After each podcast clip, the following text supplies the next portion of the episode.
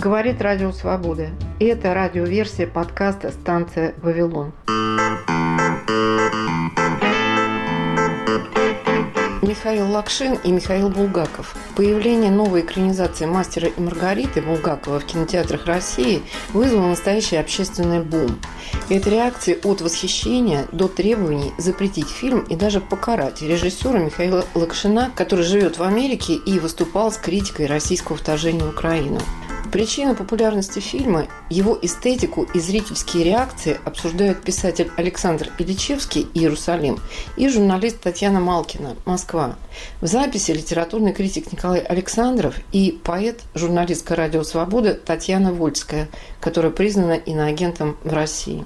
Итак, я не помню такого социального бума, я бы сказала, по поводу какого-то произведения искусства за последнее время, за последние годы. В финале с фильма я немедленно вспомнила бессмертное сатирическое произведение Сергея Шнурова эпохи, когда он еще был нонконформистом под названием «Москва сгорела». Вообще, мне кажется, пожар Москвы – это один из ее архетипов, начиная от наполеонских пожаров и заканчивая пожарами последнего времени, которому мы все были свидетелями. Какие знаменитые пожары возникают в нашей голове, когда мы видим финальную сцену «Мастера Маргариты», хотя в романе, напомню, там гроза, там там же нет пожара, там только сгорел Грибоедов, а все улетают в такую блистательную и волшебную грозу. Александр Ильичевский. Москва горела не единожды на моей памяти, и самый вот э, различимый наблюдавшийся пожар, это был пожар манежа. Это было совершенно феерическое зрелище. Мне даже показалось, что вот даже огненный силуэт Наполеона встал вот над Манежной площадью вместе с его треуголкой такой. Горел Дягилев. Э, Дягилев это был такой времен тучной Москвы, абсолютно злачное место, абсолютно знаковое, куда можно было попасть непонятно как, продав душу какому-нибудь олигарху, который имел там какой-нибудь на ночь продать эту душонку, чтобы сходить в ложу и посмотреть, как там все это происходит. Москва, конечно, полнилась жирными э, нефтяными деньгами, лоснилась.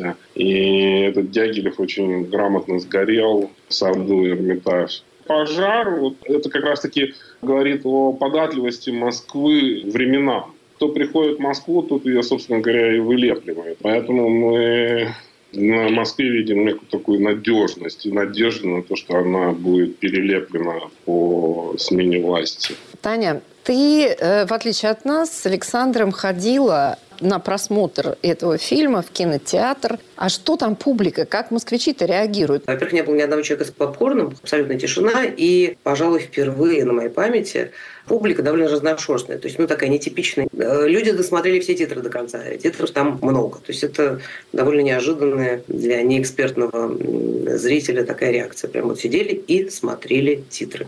Ну, я вот только видела группу женщин, которая оживленно обсуждала разницу между этим фильмом и предыдущими попытками.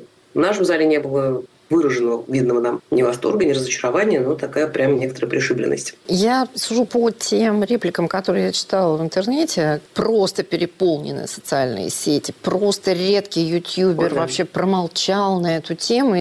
Что людей-то так э, задело? Я очень много прочла еще, к сожалению, до просмотра, в частности, угу. и рецензий, и реплик, и криков, и воплей, э, от восторга до ненависти. Почему задел этот фильм? Кстати, я хочу тебя поправить, что тут недавно было некое кинематографическое произведение произведение, которое имело большой социальный резонанс. Это было слово пацана «Кровь на асфальте». Очень много копий Ой, есть даже шутка по этому поводу, что теперь вот когда «Мастер и Маргарита» да, сменил слово «пацана», теперь слоган будет «Мастер и Маргарита, двоеточие, кровь на асфальте». И все это соответствует главной метафоре отрезанной была Берлиоза и действительно кровь на асфальте. Ну, во-первых, я думаю, есть простое объяснение. Это один из самых читаемых романов. Он невероятно популярен, он э, разобран на цитаты, он многослоен. А во-вторых, те, кто следит и любит, все признают, что все предыдущие экранизации были неудачными. Ну, потому что экранизация «Мастер Маргарита» не может быть удачной. То есть это такая какой-то есть незакрытый гештальт, который зрители пытались закрыть, как мне кажется. Плюс, мне кажется, российские зрители соскучились по хорошему кино, но не которые обязательно там сваты или сваты, а, и не про войну, да. На самом деле, мне кажется, просто российский зритель недооценен. Ну и, наконец, э, это прям красиво, да, это такое необычное э, для российского кинематографа, непривычное по стилистике кино. И эм, это прям, ну, играет, мне кажется, значительную роль. Единственное кино, которое, пожалуй, мне напоминает из российских фильмов, этот фильм, это «Капитан Волконогов бежал». Они даже по решению там, цветовой гаммы, по слегка стимпанковскому э, такому амбиансу действительно похожи. Мне ужасно жаль, что Волконогова так и не показали, и э, его видели только редкие, редчайшие э, обладатели заветной ссылки на него. Но понятно, что Волконогова и нельзя было показать. Это просто невозможно было уже там. Ну, потому что фильм об открытом терроре власти. Это фильм кровавый, да. фильм гораздо страшнее, чем «Мастер и Маргарита», надо сказать. Ну, очень много причин, по которым народ так э, кинулся смотреть. А почему так бурно обсуждают, и прям я вижу, какие-то люди ссорятся, прям друзья ссорятся. Почему так сильно обсуждают? Ну, очевидно, он куда-то попал. Ну и с учетом специфики текста и с учетом истории предыдущих попыток с ним что-то сделать в кино, здесь читается довольно большая дерзость, и мне кажется, люди прямо это чувствуют. Я почитала некоторые отзывы врагов этого фильма и режиссера э, Лакшина, которые требуют, э, ну, в общем, все стереть с лица земли, не знаю, смыть, запретить э, и так далее. Меня изумляет это. Мне кажется, что э, практически все эти отзывы критиков, которые антилакшинские, они буквально как кальк копируют то, что мы видим в кино, в фильме, а именно Массолит и его корифеев. Мне кажется, вот эти все Латунские, Лапшонниковы, мне кажется, они узнали себя. И они не только узнали себя, они еще увидели, как они безобразны, они пришли в ярость. Есть такой персонаж, даже не хочу называть его фамилию, такой немножко с капустой в бороде. Безумный какой-то, несостоявшийся, несостоявшийся автор русского мира, молодой, который написал уже, по-моему, три э, рецензии на этот фильм, довольно развернутые в своем телеграм-канале. Последнюю я прочла и в каком-то просто упоении впала,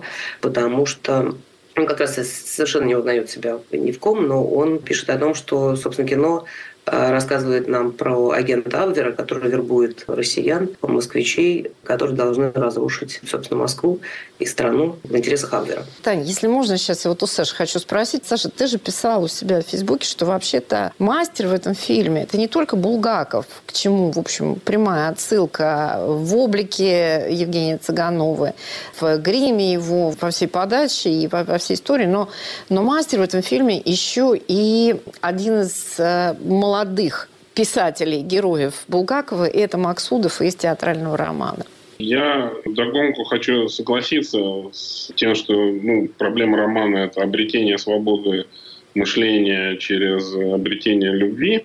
Это такая парадоксальная вообще история, поэтому это ужасно популярно. А то, что угу. ты говоришь, это да, действительно, мне мастер видится здесь, в этом фильме, менее картонным, более близким к булгаковскому как бы, образу э, подлинному писателя, именно что э, в образе Максудова из театрального романа, поскольку, поскольку Максудов э, удался, по моему мнению, у Булгакова гораздо лучше, чем сам мастер. Вообще Цыганов блестяще совершенно играет. У него есть какая-то манера показывания человеческого и человечности какой-то. Я просто думаю, что те обиды, которые мы наблюдаем в э, эфире Фейсбука и всего остального, это обиды массовой культуры на подлинное восприятие романа. То есть любая глубокая вещь, да, ну вот что такое логос, да, самовозрастающий? Это нечто, что, собственно, вот стихотворение можно прочитать два или три раза, и все это будут разные, собственно говоря, прочтения. Ну, по-хорошему, любой роман – это большое стихотворение. В булгаковской вещи происходит примерно то же самое. Вот. И вот это прочтение э, очень талантливое, то, что сделал Лакшин. Оно, в общем-то, и вступает э, в противоречие с массовым прочтением, которое на самом деле я бы назвал Библией всех графоманов. Да? То есть почему на самом деле все, кому не лень, э, любят этот э, роман. Почему, собственно, Маскульт э, обращает внимание на этот роман?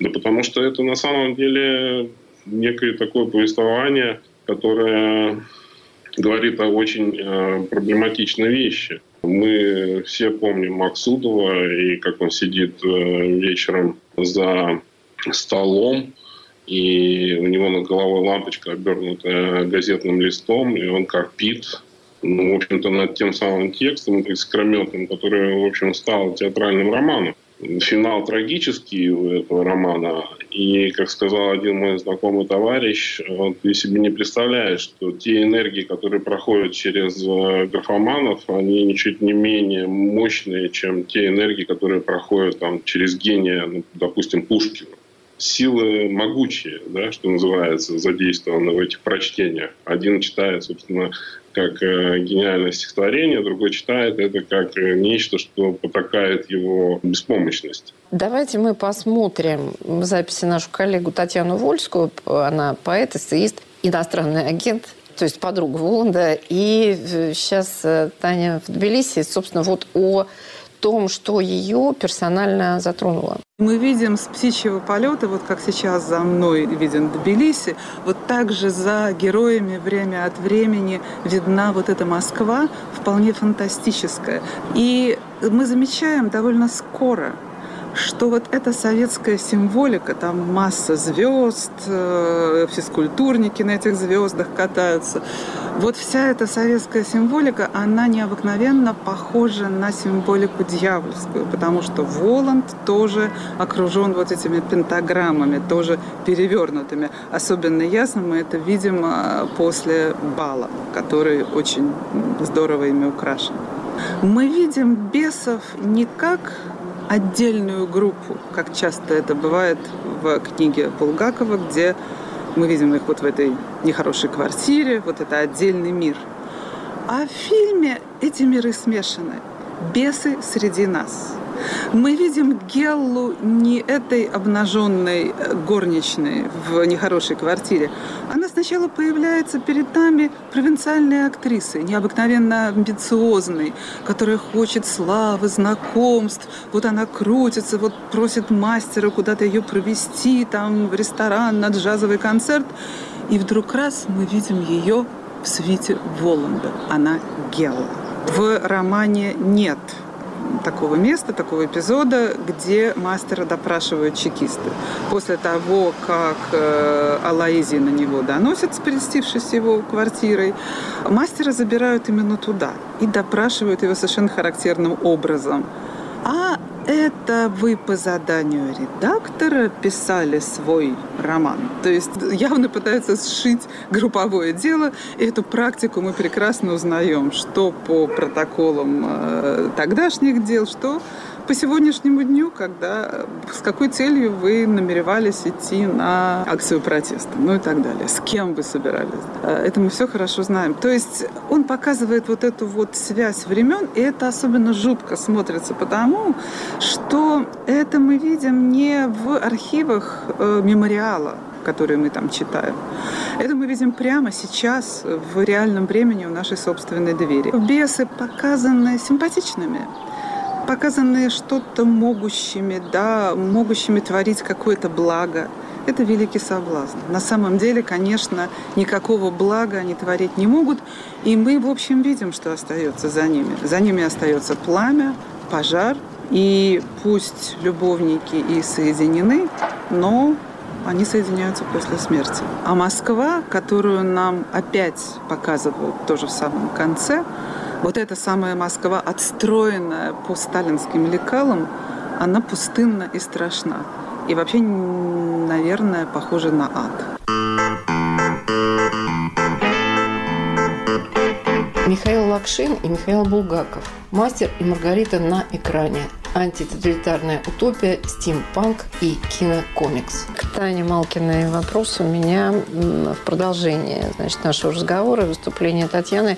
А что узнаваемо? Таня говорит об узнаваемости Москвы, о том, что это, вероятно, Москва демоническая или Москва адская. Ну, я, напротив, вижу тут и Манхэттен в этих образах, причем, ну, такой комиксный из Бэтмена или какие-то прообразы Берлина, имеется в виду гитлеровский архитектор Шпеер и множество бумажной архитектуры. Здесь же вспоминается и неосуществленный дворец Советов. Э, Таня, это твоя родная Москва, вот ту, которую ты видишь в фильме? Ну, конечно, нет. Хотя это та Москва, которая есть и наступает. И действительно, в конце концов, э, все э, помнят, очень похоже, кстати, на, на фильм так называемый «Зиккурат», построенный на Садовом кольце который прям как будто оттуда. И да, это похоже на архитектуру Третьего Рейха, и, безусловно. И Это Иофановская Москва, которая планировалась, но как-то вот не сложилось. А там в этом смысле много всякой такой душераздирающей красоты, немного комиксной. Вот Нью-Йорк в минимальной степени приходит в голову.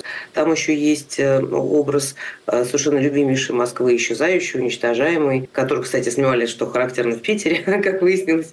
Такой нежный, грязный, э, с опавшими листьями, с кривыми тротуарами и такой любимейший. Он там есть, и он как раз появляется всякий раз, когда появляется мастер и Маргарита да, и, собственно, все вокруг э, домика мастера и его полуподвальной квартиры. Э, все это как раз любимейшая Москва. Нет, пока Москву не удалось превратить в то, что мы видели в фильме. Я, кстати, хотела сказать, что вот сцена э, с сжиганием Москвы меня впечатлила почему-то наименьшим образом. Во-первых, потому что Москва действительно не сгораемая, во-вторых, потому что нет, э, и в-третьих, потому что она противоречит, как мне кажется, такой финальной эмоции, которая у меня, ну, лично у меня возникала всегда в конце романа, потому что вообще финал ужасно грустный и печальный. Я не согласна с Татьяной Вольской, которая говорит, что от бесов нет блага, потому что, конечно, то, что они позволили мастеру Маргарите э, сбежать из этого мира, и, словами умереть, это, конечно, было величайшее благо. То есть для меня финал романа – это монолог автора «О боги мои боги, как грустна вечерняя земля». Совершенно не шайка а прекрасных героев, которая стоит и удовлетворенно смотрит на э, сгорающий э, годом. Тань, а что вот насчет героев? Знаешь, мастер мне действительно показался великолепным. А насчет Маргариты, я не знаю, меня сейчас, наверное, убьют, заклюют и прочее. Снегирь великолепный, нечеловечески красивый, и это сложная работа. Я там вообще не увидела, честно говоря, никакой истории любви. Но зато, мне кажется, великолепен был Пилат, совершенно роскошная есть маленькая, может быть, камео-роль Яны Секста, а именно медсестра в клинике Стравинского, а, Прасковья Федоровна, если я не ошибаюсь, какая-то чудесная, одно из самых поразительных мест в картине, мне кажется. Вот очень удачный, там, бездомный, например, прекрасная роль. Отличные массолитовские гады, э, Гуськов в роли барыни Магель совершенно великолепен. Ну, вот мне кажется, линия мастера сильнейшая. На Берлиоз вот прекрасно, я сейчас вижу, как он прям падает, поскользнувшись на, на масле. Очень запоминающиеся все роли. Даже Ермольник, роль профессора Стравинского, у него там есть, не знаю, буквально трехсекундный э, миг, когда он настолько великолепен в роли, в роли вот такого обобщенного профессора, э, архетипического профессора Стравинского, что просто дух захватывает. Но считается, что всем не хватает бегемота, здоровья и Азазела. Не знаю, мне как бы их не хватает, но они уже были бы лишними. Ну и, конечно, огромное счастье, что кота не играет человек или кукла. Это приятно, потому что предыдущие итерации кота были совершенно чудовищными. Не знаю, фильм я, наверное, схожу даже еще раз посмотрю, в отличие от вас на большом экране, потому что, возможно, я чего-то там не разглядела. Прекрасно, зато теперь э, московская известная красная буква метро, она действительно смотрится как перевернутая эмблема Воланда. Не то, что мы раньше не знали, не догадывались, но очень-очень э, наглядно получилось. Это блестящая метафора. И, в общем, тут нельзя не вспомнить о букве Z, о второй букве этой нашей печальной, мягко говоря, современности. Я предлагаю посмотреть Николая Александрова, литературного критика. Пожалуйста. Кто такой Воланд, который в фильме появляется с тростью, с головой собаки. Но что это, собственно, такое? Это же Анубис, голова Анубиса. Воланд не князь тьмы, а скорее, да, действительно, египетский бог, властитель царства мертвых, но в то же время и последний судья, который решает, кому быть, а кому не быть. И весь фильм оказывается фильмом о суде и возмездии. Если посмотреть, что происходит с другими героями, а на самом деле в фильме всего два героя. Мастер Маргарита. Остальные погружены, по сути дела, в небытие. Это мир, это царство, в которое приходит Воланд, и есть царство мертвых. Здесь ничего не осталось, кроме лжи и страха. Единственное, живое, что осталось в этом мире, странным, очень странно сделанным. Об этом очень много написано, да, вот эти конструктивистские, например, а, отсылки и прочее, да, странный, руинированный, как-то странно создающийся город. Здесь ничего не осталось, кроме милосердия, которое иногда просыпается в людях. И одна из главных сцен, сцена бала, когда Маргарита, собственно, оказывается королевой бала, она не случайно появляется в костюме Изиды. Потому что, да, она дает надежду на некоторое возрождение, возвращение. И э, вот из этого царства мертвых выходят главные герои. Поэтому совершенно иначе воспринимается и сама книга, которая в финале появляется как пылающая книга, как совершенно удивительная метафора, которая отсылает нас уже к библейским мотивам. Как сказано в Талмуде и в Мидрашах, изначально Моисею Тора была дана не просто вот книгой, а текстом, написанным черным огнем по белому огню. Или, кстати говоря, белым по черному, потому что две версии существуют. В Медрашах белым по черному, в Талмуде несколько по-другому. Это не просто роман, а это другой совершенно текст и другая книга. Для того, чтобы написать ее, человеку многим приходится пожертвовать. Об этом тоже Воланд говорит. Но для того, чтобы написать такого рода книгу, нужно многое принести в жертву. И мастер, да, действительно, приносит в жертву в этом фильме. И по существу этот роман превращается в некоторую очень важную заповедь, которая дается живым. И это заповедь, которая связана с истинной правдой и отсутствием страха.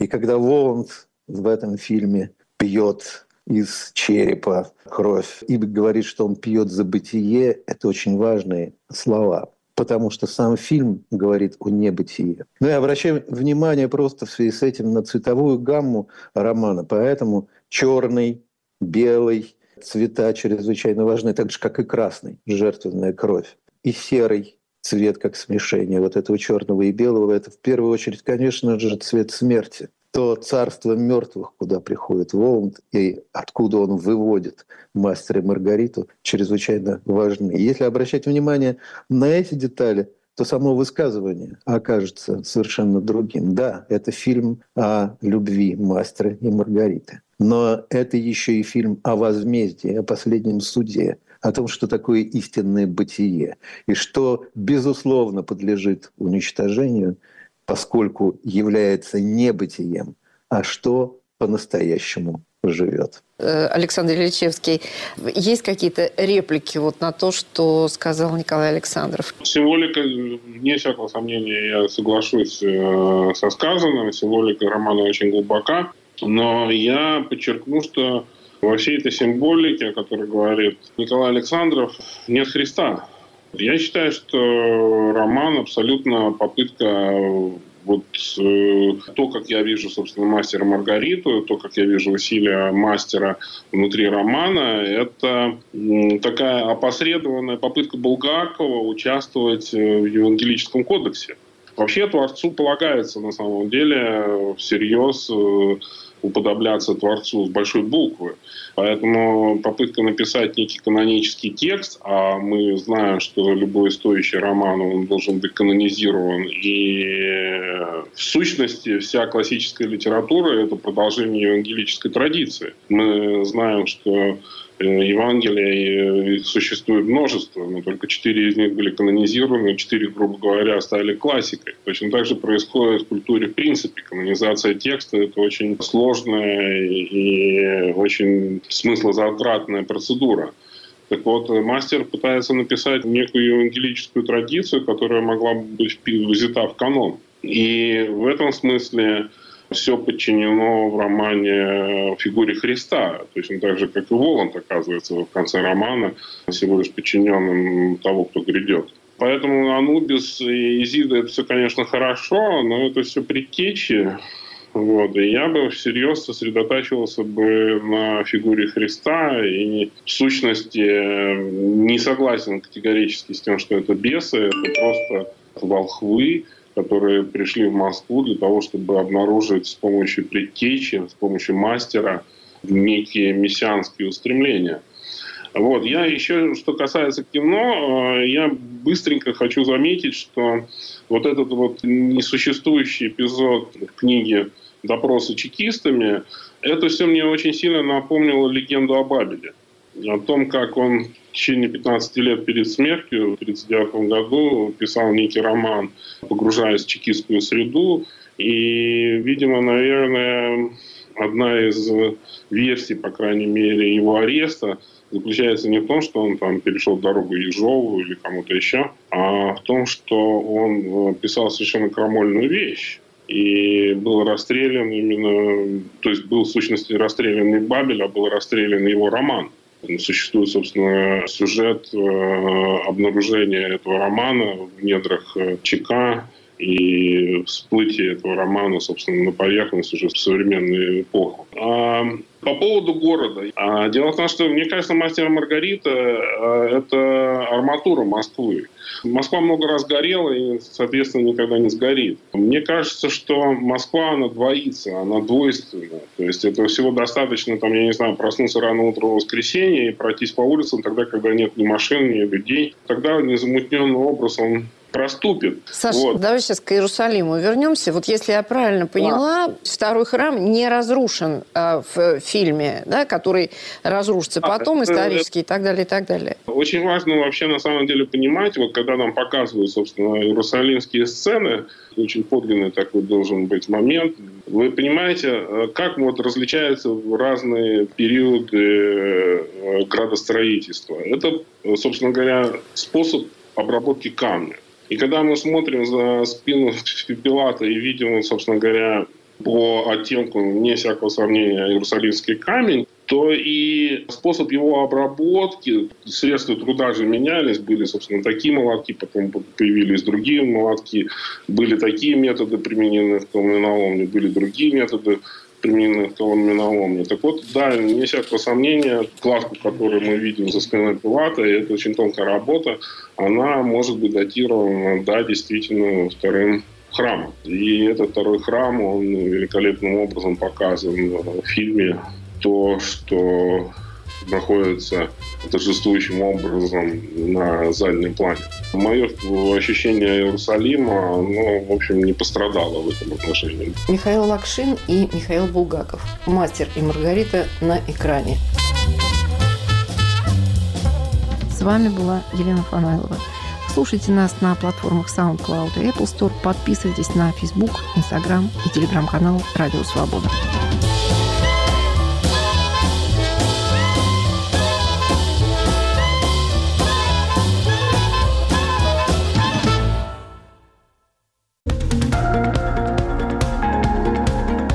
Самые интересные актуальные события в блогах и социальных сетях. Споры, шутки, мемы. По понедельникам и четвергам с вами в эфире Аля Пономарева. Цитаты «Свободы». Звуковая версия популярной рубрики сайта «Свободы». В 20.32 с повторами в течение недели. Слушайте «Радио Свобода».